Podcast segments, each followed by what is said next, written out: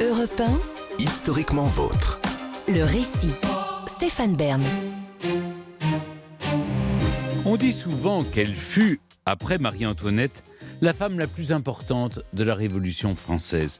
Je vous raconte maintenant une penseuse et écrivaine qui reçut dans son salon de nombreux grands noms et inspira plusieurs hommes à une époque qui refusait aux femmes le droit de se mêler de politique, Jeanne-Marie Flippon, plus connue sous le nom de Madame Roland. Il fut même arrangé que l'on viendrait chez moi quatre fois la semaine dans la soirée parce que j'étais sédentaire, bien logé et que mon appartement se trouvait placé de manière à n'être fort éloigné d'aucun de ceux qui composaient ces petits comités. Cette disposition me convenait parfaitement, elle favorisait mon goût pour suivre les raisonnements politiques et étudier les hommes. Et ils sont nombreux, ces hommes, à fréquenter de salon de Madame Roland au début des années 1790. Tous les leaders de la Révolution s'y pressent, y compris Robespierre, l'homme qui pourtant bientôt causera sa perte. Madame Roland s'appelle à la naissance Jeanne-Marie Flippon. Elle voit le jour à Paris au mois de mars 1754, la même année que le dauphin de France, le futur Louis XVI. Le père de Jeanne est un homme aisé, artisan maître graveur de son état. Avec son épouse Marguerite, ils ont sept enfants, mais seule sa fille chérie a survécu au danger de la petite enfance. Choyée par ses parents, la petite montre très tôt un caractère vif et intelligent. Manon, écrira-t-elle plus tard, est le surnom qu'on lui donne alors. À la différence de l'immense majorité des jeunes filles de son temps, Manon donc apprend le latin et reçoit une éducation soignée, aidée par son amour des livres qu'elle sait déjà déchiffrer à l'âge de 4 ans. À peine plus âgée, elle dévore des traités, des mémoires et quelques romans. Elle raconte même emporter avec elle un livre de Plutarque à la messe, incapable d'interrompre sa lecture pendant l'office. Manon se passionne aussi pour la philosophie. Elle lit Voltaire, d'Alembert et se montre très tôt séduite par les idées des Lumières. Adolescente, elle fait un court séjour à Versailles auprès d'une femme de chambre de la reine. Et ce qu'elle y observe, cette société fondée sur les inégalités de naissance, lui fait horreur. Vers l'âge de 20 ans, la jeune femme découvre l'œuvre de Jean-Jacques Rousseau qui l'émerveille. À la même époque, elle rencontre Jean-Marie Roland de la Platière, un inspecteur général des manufactures, de 20 ans son aîné. C'est un homme cultivé, intelligent, mais d'un caractère bien taciturne. Il se marie quatre ans plus tard et donne naissance à une fille, la petite Eudora, en 1781. Manon, devenue Madame Roland, est omniprésente aux côtés de son mari. C'est elle qui rédige ses rapports, ses discours et ses travaux d'encyclopédiste. En 1784, le couple s'installe dans le domaine du Clos de la Platière, près de Villefranche-sur-Saône, dans le Beaujolais. Passionnée par la politique, Madame Roland observe de près les frémissements de la révolte populaire et écrit anonymement des articles dans le courrier de Lyon. Mais le véritable tournant dans sa vie intervient au déclenchement de la Révolution. C'est à ce moment-là que le cœur de Manon s'emballe, convaincu qu'il est nécessaire de réformer la société et de mettre fin à l'Ancien Régime. C'est elle qui pousse alors Jean-Marie Roland à s'engager. Si elle le pouvait, elle le ferait elle-même. Mais elle est une femme. En février 1791, la famille déménage à Paris et s'installe dans le quartier de la Monnaie. Manon Roland assiste aux séances de l'Assemblée et se montre sans pitié à l'égard d'un personnel politique qu'elle ne juge pas à la hauteur des enjeux. Parallèlement, le parti girondin monte en puissance. Le salon des Roland, doté d'une belle et grande salle de réception, sert bientôt de foyer à ses principaux représentants. Brissot, Pétion et François Buzot, dont Manon tombe amoureuse. À la différence des salons de l'Ancien Régime, il n'est pas question ici de mondanité, ni même de philosophie.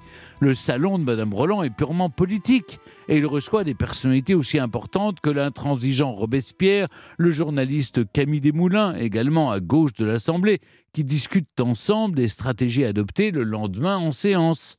Manon Roland, pourtant à l'épicentre des discussions politiques les plus brûlantes, n'intervient pas. Elle doit parfois se mordre la langue, mais elle conserve la place que l'on attend d'une femme. Je ne crois pas, écrit-elle, que nos mœurs permettent encore aux femmes de se montrer. Quelques mois plus tard, en mars 1792, Roland est nommé ministre de l'Intérieur de Louis XVI. Le couple trouve un appartement plus grand au sein du ministère, mais très vite Roland accuse le roi de duplicité. Il lui reproche d'user de son droit de veto et de ne pas jouer le jeu de la monarchie constitutionnelle. Ces reproches sont concentrés dans une lettre en réalité entièrement rédigée par son épouse.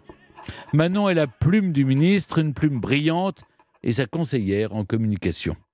Après ce coup d'éclat, Jean-Marie Roland est renvoyé. Mais à peine deux mois plus tard, la monarchie est renversée la République déclarée. L'ancien ministre est aussitôt rappelé à son poste. Durant toute la période, Manon continue de donner des dîners les lundis et les vendredis. On soupe à 17h, puis l'on discute fiévreusement jusqu'à la nuit. Dès le mois de septembre, pourtant, la popularité du couple s'effrite. Roland est jugé trop mou, trop modéré dans ses actions. Le couple se méfie de la révolution qui se radicalise. De l'extrême gauche, en juillet, il se retrouve à droite de l'échiquier deux mois plus tard.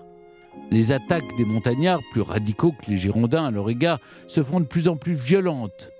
À la tribune, le tempétueux Danton, excellent orateur, se moque.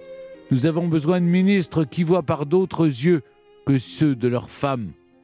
Marat, partisan d'une ligne dure, demande la tête de Roland et dans la presse, une terrible campagne de diffamation se déchaîne. Blessé, le ministre démissionne. Dans l'intimité, un autre drame se joue. Manon lui avoue son amour pour Buzeau. Bientôt menacé d'arrestation par les montagnards, Roland parvient à s'enfuir. Son épouse, elle, ne bouge pas. Elle est pourtant en grand danger. En juin 1793, Manon Roland est arrêtée et transférée à la prison de l'abbaye. Avec la complicité des concierges, elle peut recevoir des amis et obtenir des nouvelles de son mari, de sa fille et des Girondins, dont son cher ami François Buzeau, lui aussi en fuite. La cellule est sale et exiguë, mais elle contient au moins une table sur laquelle la prisonnière peut lire et surtout écrire. Plus pour son mari, mais aussi pour elle-même. Dans ses mémoires, Madame Roland défend ses idées et raconte son histoire sa version des événements fous qui l'ont conduite jusqu'à son arrestation. Elle se hâte, elle reste calme, disciplinée, mais elle comprend vite le sort que les montagnards lui réservent. Dans la rue déjà, sur son passage, alors qu'on l'emmenait en prison, des femmes criaient ⁇ À la guillotine !⁇ La presse se déchaîne contre elle, que l'on compare à une sorcière pour son influence sur les hommes politiques. Les journaux la traitent de vieux sac à contre-révolution et de vieilles guenons. En octobre, la reine Marie-Antoinette est exécutée. Le procès de Madame Roland s'ouvre, lui, peu après. Elle est accusée d'avoir voulu la restauration de la monarchie, d'avoir encouragé l'insurrection de l'été 1793 contre la Convention montagnarde, mais aussi d'avoir reçu chez elle, dans son salon, des députés pour parler politique hors du débat public, comme pour mieux comploter. Madame Roland se défend bec et ongle, mais elle se sait déjà condamnée. Le 8 novembre, elle est conduite à l'échafaud. Au pied de la grande faucheuse, elle aurait eu ces mots restés dans la légende révolutionnaire Ô liberté, que de crimes on commet en ton nom. Son mari Roland se donne la mort deux jours plus tard. En guise de nécrologie, un journal dresse ce terrible portrait de l'égérie des Girondins. Madame Roland, je cite, reine d'un moment, entourée d'écrivains mercenaires, à qui elle donnait des soupers, distribuait des faveurs, des places et de l'argent, fut un monstre sous tous les rapports. Madame Roland n'avait pas encore 40 ans. Avec elle, c'est le dernier salon de la Révolution qui disparaît à jamais.